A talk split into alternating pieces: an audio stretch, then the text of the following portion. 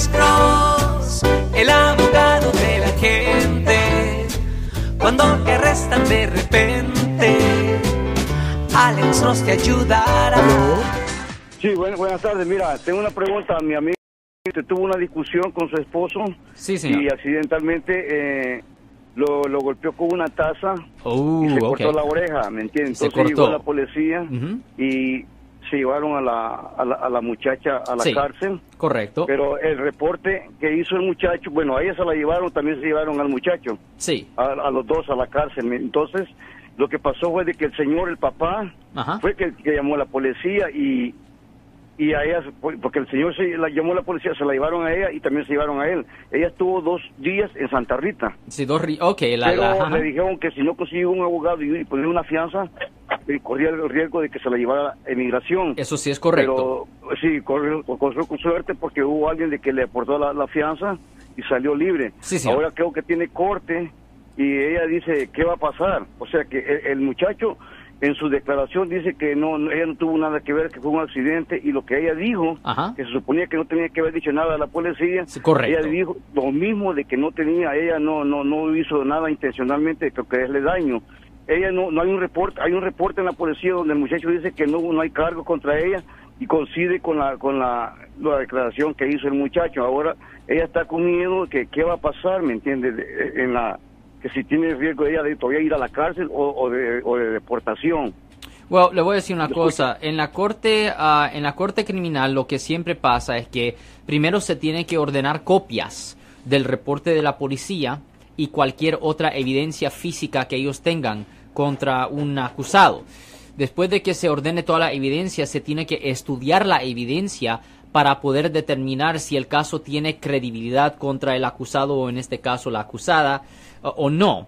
Si el caso no tiene mérito, voy a decir, muchas veces eh, empieza el proceso de hablar con la fiscalía para ver si ellos están dispuestos a votar los cargos.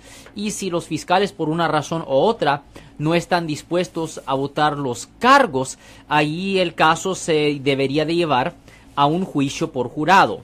En un juicio por jurado, ahí es cuando traen a, a 12 personas de la comunidad y esas 12 personas pueden decidir si ah, ella es inocente o si ella es culpable. Y si la hallaran inocente, le votan los cargos. Le voy a decir que a los fiscales, y esto lo he dicho muchas veces en el aire desafortunadamente, a los fiscales no les importan si las personas en realidad son inocentes o si son culpables. Si ellos creen que tienen suficiente para convencer a un jurado de que alguien es culpable de una ofensa, ellos proceden con el caso. Pero déjeme preguntarle otra cosa con respecto a este caso. Ah, ¿La acusada eh, tiene antecedentes, sí o no? No, es la primera vez que ella va a la cárcel. Es la primera vez que ella va a la, la cárcel. sí. Ok. ¿Y, ah, ¿Y el acusado? Ah, no, no voy a decir, ¿la víctima, la supuesta víctima tiene antecedentes?